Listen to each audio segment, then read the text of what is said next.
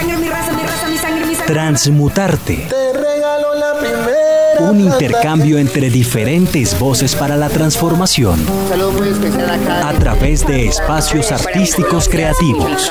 Universidad. El arte como construcción de individualidad. Cuando niño quería ser músico. Una profesora de ballet. El arte, punto de entrada del comienzo para la opinión. Cantante. Conseguí trabajo. Transmutarte. Entender quiénes somos y para dónde vamos a través de las artes. pasaporte de tapas azules. Un podcast de Radio Nacional de Colombia. Transmutarte.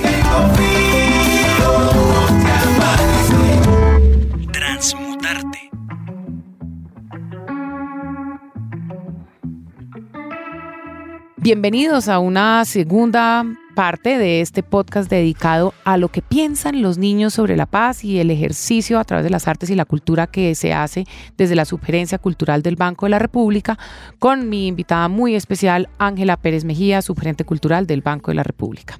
Bienvenidos. Yo soy una, yo soy una fiel usuaria de todos los servicios del, del banco, de la, de la biblioteca. Voy a las exposiciones, llevo Llevo a mi hija Lisa a los talleres, eh, me leo con juicio los catálogos eh, y creo que hice mi carrera de antropología como antes de que existiera Google, sentada en, en- en las mesas de esas divinas allá en, en la, Luis Ángel.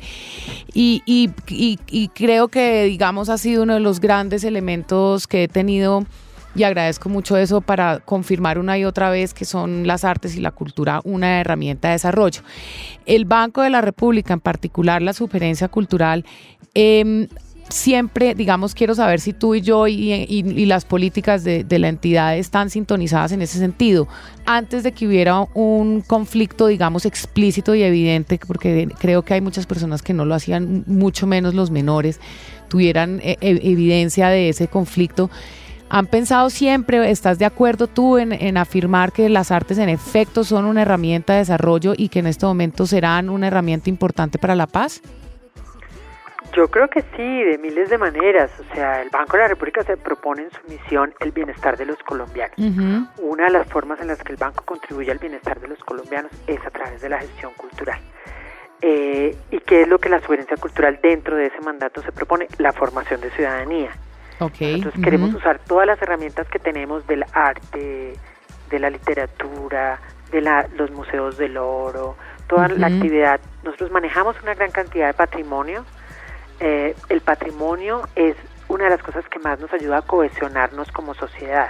El hecho de que exista el Museo del Oro nos hace a todos orgullosos Sin duda. y es de todos.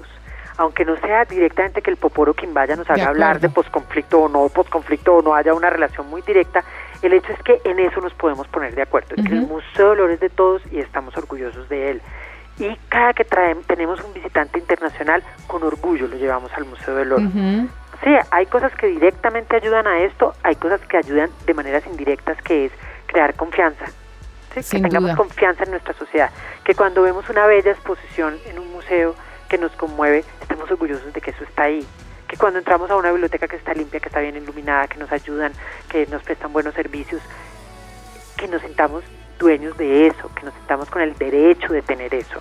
¿sí? Cuando tengamos una maravillosa biblioteca, ponte tú, estamos construyendo una biblioteca, por ejemplo, en Buenaventura, acabamos Qué de abrir bien. una en San Andrés, Ujú, ujú. eh, que la gente de todos los lugares de Colombia tenga este tipo de servicios nos ayuda a que a fortalecer la ciudadanía, a que seamos ciudadanos capaces, por ejemplo, de interpretar. Una de las cosas más importantes, lo estamos viendo en este momento, es la dificultad que nos está dando interpretar lo que está pasando. ya. Porque interpretar es un nivel eh, alto de la comprensión de lectura. Claro. Sí, claro. el- la la- es el más alto para, Claro, sin duda. decodificar es lo más básico, ¿cierto? Yo digo aquí hay una J, A, B y eso se lee half, pero, De acuerdo. Pero ¿qué, quiere, ¿qué están queriendo decir? ¿Cuál es mi posición crítica frente a esto? ¿Cuál es mi opinión? ¿Cómo yo la puedo comunicar? ¿Cómo la replico? Esos son niveles más altos y que requieren ejer- eh, ejercitarse. Sí, no, entonces, cuando la gente se acerca a toda la gestión cultural, a la nuestra y a la de muchas otras instituciones en el país que lo hacen, ¿qué es lo que uno va haciendo? Haciéndose un lector más, más capaz, más intérprete, más crítico, más con más herramientas para entender la realidad, para poder interpretar lo que la sociedad civil nos presenta, como es el caso muy específico de este acuerdo. Yo lo quiero leer, yo lo quiero entender para saber qué pienso. De acuerdo. Todos tenemos derecho a pensar una cosa u otra, pero si no lo podemos interpretar, nos toca quedarnos con el eslogan de alguien. De acuerdo. Y entonces eso es lo que todas estas herramientas de la cultura nos ayudan, nos ayudan a también una cosa muy importante, el disfrute. Sí, el, el- el leer por placer. Sí, gozarse la lectura. Sí, gozarse todo esto, o sea, ir a un museo y salir contento y invitar al novio o a la novia a ver una exposición como el plan del sábado y que sea gratuito. Una cosa interesante del Banco de la República es que sus museos de arte son gratuitos, sus bibliotecas son gratuitas. Eso nos hace iguales, eso nos da la, la misma oportunidad a todos De acuerdo. y eso nos, nos fortalece como sociedad. Quiero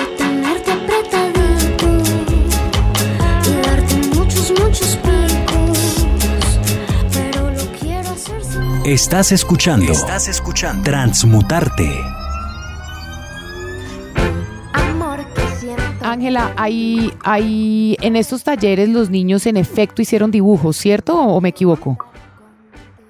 Sí, el libro está con los dibujos de Power Paola, Sí, que como bien decías es una, eh, una artista plástica de, de novela gráfica y de Sí. narrativa gráfica muy conocida, pero los niños también, muchos ¿esos dibujaron dibujos dónde están? en el archivo. Ok, o sea, Sí. esos se pueden acceder y verlos directamente, pero no están en el PDF. No, en este no, pero si tú entras a la página otra vez, los niños piensan la paz, eh, tienes Ok. una galería de imágenes donde vas a ver ambas cosas. Y lo de otro los es- niños y también vas a ver imágenes. Estas frases de los niños fueron, ah, me imagino que la, la mayoría, si no todas, escritas con el puño y letra de los chicos. El dibujo no lo vamos a poder ver y la frase que a ti más te hayan impactado y que te gustaría de pronto tener ahí siempre en, tu oficina recordándote esto. Hay una frase que yo la he escrito y la tengo como... Muchas me gustan mucho, otras me, me duelen en el alma porque hay unas de, que reflejan una situación muy dura que han vivido los niños, pero, eh, pero esta, que es de un niño anónimo, desafortunadamente, que no, no- nunca lo pudimos volver a ubicar. Hacer paz en el mundo es jugar y trabajar menos y tener más tiempo y comer hamburguesa y perro caliente. Ah, estoy de acuerdo. Bravo, bravo. Sí. Además, mira que si lo piensas, este niño lo entendió muy bien. Porque Sin cuando duda. dice hacer paz en el mundo es jugar, eso es calidad de vida. Sin Todos duda. necesitamos calidad de vida y pasarnos la mejor. Y trabajar menos y tener más tiempo, pero por supuesto queremos Por supuesto. eso.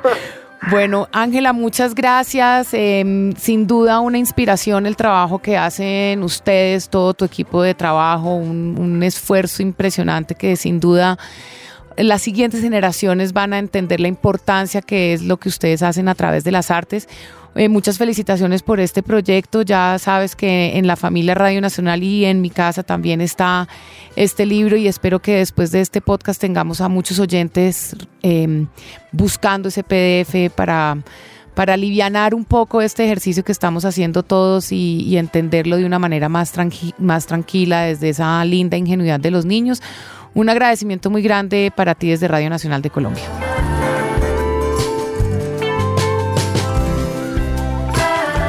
Me despido de este segundo podcast dedicado a los niños y lo que ellos piensan sobre la paz. Les recomiendo mucho que sigan todos los proyectos que se hacen desde la Supergerencia de Cultura del Banco de la República, aunque muchos de ellos no están relacionados directamente con la paz. Sin duda es a través de las artes un acercamiento importante ya que nos sensibilizan alrededor de la cotidianidad de una manera reflexiva y nos invitan a poner a volar nuestra imaginación. Nos oímos en otra edición de Transmutarte. Soy Catalina Ceballos. Mi mi raza, Transmutarte. Te regalo la primera. Un intercambio entre diferentes voces para la transformación Saludo muy especial a través de espacios artísticos creativos. El arte como construcción de individualidad. Cuando niño quería ser músico, Una profesora de ballet. El arte, punto de entrada del comienzo para la opinión. Cantante. Conseguí trabajo. Transmutarte.